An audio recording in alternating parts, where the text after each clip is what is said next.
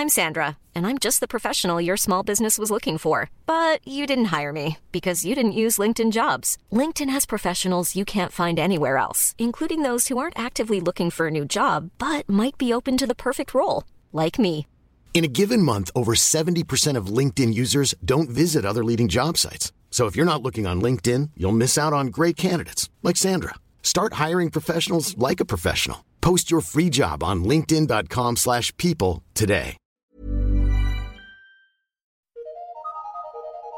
Eu sou Mário Persona e essas são as respostas que eu dei aos que me perguntaram sobre a Bíblia. Você perguntou se as profecias já teriam se cumprido.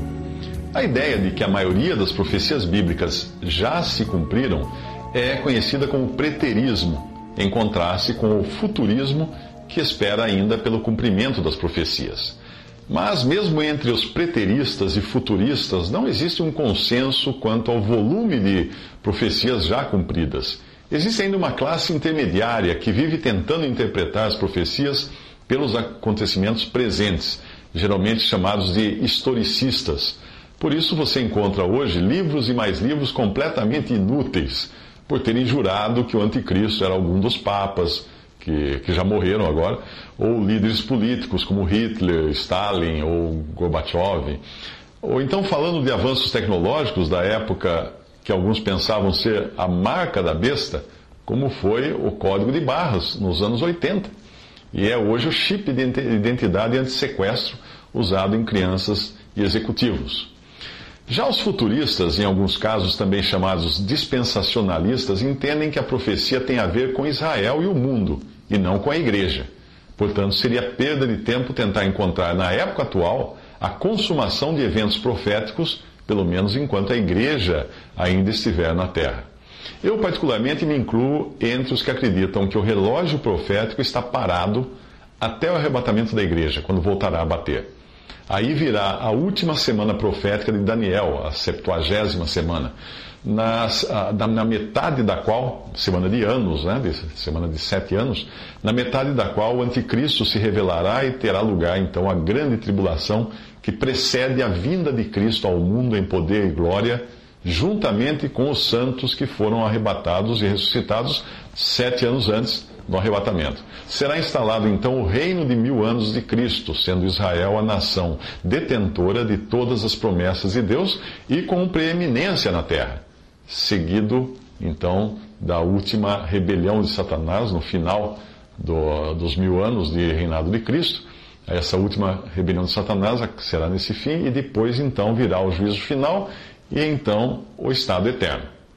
A quase totalidade das religiões surgidas antes do século XIX adotam uma visão preterista e interpretam o reino de mil anos de Cristo como, como, meramente simbólico. Entre os sistemas religiosos que não creem no cumprimento literal das profecias e do reino de mil anos de Cristo estão católicos, anglicanos, presbiterianos, luteranos, alguns batistas, alguns metodistas, as religiões pentecostais, que surgiram principalmente durante e após o século XIX, adotaram uma visão futurista, porém muito mais historicista, pois elas vivem alardeando que alguma manchete de jornal já é o cumprimento de alguma profecia bíblica, geralmente para a vergonha do testemunho cristão, por depois falharem nessas suas previsões. Se você pertence a alguma denominação cristã fundamentalista, como católica, presbiteriana, luterana, metodista, batista, é provável que nem saiba que o corpo doutrinário do sistema sobre o qual você está pode trazer afirmações do tipo: primeiro, a grande tribulação já teria acontecido com a queda de Israel e não ocorrerá novamente. Segundo, a grande apostasia, que seria abandono da verdade, teria ocorrido no primeiro século, portanto, o que se deveria esperar seria uma cristianização crescente do mundo. Terceiro, os últimos dias estariam relacionados ao período entre a vinda de Jesus e a destruição de Jerusalém, portanto, já ocorridos por terem sido os últimos dias de Israel. Quarto, o anticristo seria apenas uma expressão para descrever a apostasia da igreja antes da queda de Jerusalém, lá no ano 70. Por isso, qualquer pessoa ou ensino falso poderia ser chamado de anticristo. Em seguida, o arrebatamento. O arrebatamento em que os santos serão tirados da terra para se encontrarem com o Senhor nos ares não seria um evento diferente da volta de Jesus no último dia.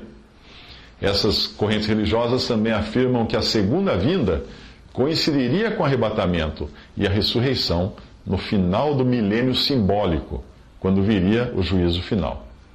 E elas também afirmam que a besta de Apocalipse teria sido Nero, então seria em vão tentar esperar que surgisse uma outra besta. Também dizem que o falso profeta de Apocalipse teria sido a liderança de Israel que rejeitou a Cristo e adorou a besta, e que a grande meretriz de Apocalipse teria sido Jerusalém, que sempre caiu na apostasia e perseguiu os profetas, perdendo assim o status de cidade de Deus. Também afirmam essas religiões fundamentalistas que o milênio seria o reino de Jesus que ele estabeleceu quando veio aqui no seu, no seu primeiro advento. Portanto, seria o período atual, quando os cristãos reinam sobre a terra e preparam o mundo para a segunda vinda de Cristo. Esta é a crença de uma grande parte dos batistas do sul dos Estados Unidos, o que inclui o ex-presidente Bush, que segue a teologia do domínio, a mesma que o catolicismo romano e o anglicanismo britânico praticaram durante séculos, invadindo e dominando nações inteiras. Mas o que mais professam essas religiões fundamentalistas? Dizem que a primeira ressurreição de Apocalipse 20, versículo 5, seria uma ressurreição espiritual apenas, ou a justificação e regeneração de todo aquele que está em Cristo. Dizem também que os mil anos de Apocalipse 20, de 2 a 7, seriam apenas um número simbólico para expressar o período atual de domínio da igreja como um longo período de tempo que já mostrou não ser de meros mil anos e pode chegar a milhões de anos, segundo as ideias dessas religiões fundamentalistas. Elas também dizem que a nova criação já teria começado e os novos céus e nova terra seriam palavras simbólicas para descrever a condição dos salvos. Diz, diz, também que Israel teria sido deixado de lado por causa da sua apostasia e nunca mais seria o reino de Deus, e nem teria qualquer futuro como nação especial. Algumas delas também vão dizer que a igreja teria substituído Israel e seria agora merecedora de todas as promessas de prosperidade feitas a Israel no Antigo Testamento. E algumas dirão que a batalha de Armagedon seria apenas simbólica, representando a derrota daqueles que se opõem a Deus ou obedecem aos falsos profetas. Bem, eu vejo que o problema do preterismo é de base, é de fundamento. Se não existir a preocupação de se dividir a palavra de Deus de forma precisa, nós acabaremos achando que tudo o que está escrito vale para todos, em todo tempo, em todo lugar. A exortação dada por Paulo a Timóteo poderia ser traduzida mais literalmente assim: procura diligentemente apresentar-se a Deus aprovado, um obreiro que não tem de que se envergonhar, dissecando com precisão a palavra da verdade. Essa seria a tradução ao pé da letra de 2 Timóteo 2,15. O sentido da palavra grega, que foi traduzido como, traduzida como manejando ou manejar nas versões Almeida, ela é no grego dissecar, ou seja, separar os órgãos de um ser vivo com o objetivo de examinar cada um separadamente. Só assim é possível entender cada evento no seu devido lugar e em sua relação com o todo, e não simplesmente jogar toda a profecia bíblica na vala comum do simbolismo ou então da história acabada. Basta aplicar este princípio ao livro de Apocalipse para nós vermos que ele já o próprio livro está dividido em três grandes seções. A primeira, escreve pois as coisas que viste, é a primeira seção, e as coisas que são, a segunda seção, e as coisas que hão de acontecer depois destas, terceira seção. Isso está em Apocalipse 1:19. Não precisa ser nenhum Sherlock para perceber que a referência feita no capítulo 4 do mesmo livro é justamente a terceira grande divisão, mostrando-se ela posterior uh, à segunda, que fala do tempo da igreja, e por isso, e por isso mesmo ainda futura.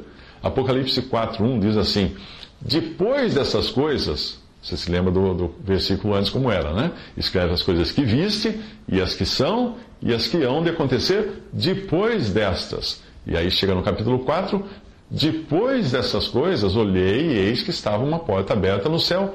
E a primeira voz que, como de trombeta, ouvira falar comigo, disse: Sobe aqui e mostrar-te-ei as coisas que depois destas devem acontecer.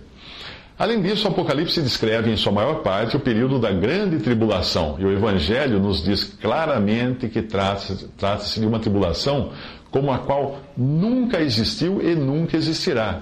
Mateus 24, 21 diz: Porque nesse tempo haverá grande tribulação, como desde o princípio do mundo até agora não tem havido, e nem, e nem haverá jamais.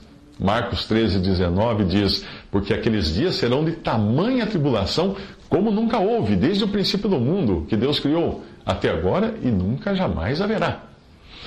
Os evangelhos também mostram que após o período da grande tribulação, o sol se escurecerá e a lua não brilhará e as estrelas cairão no céu. É evidente que nada disso aconteceu.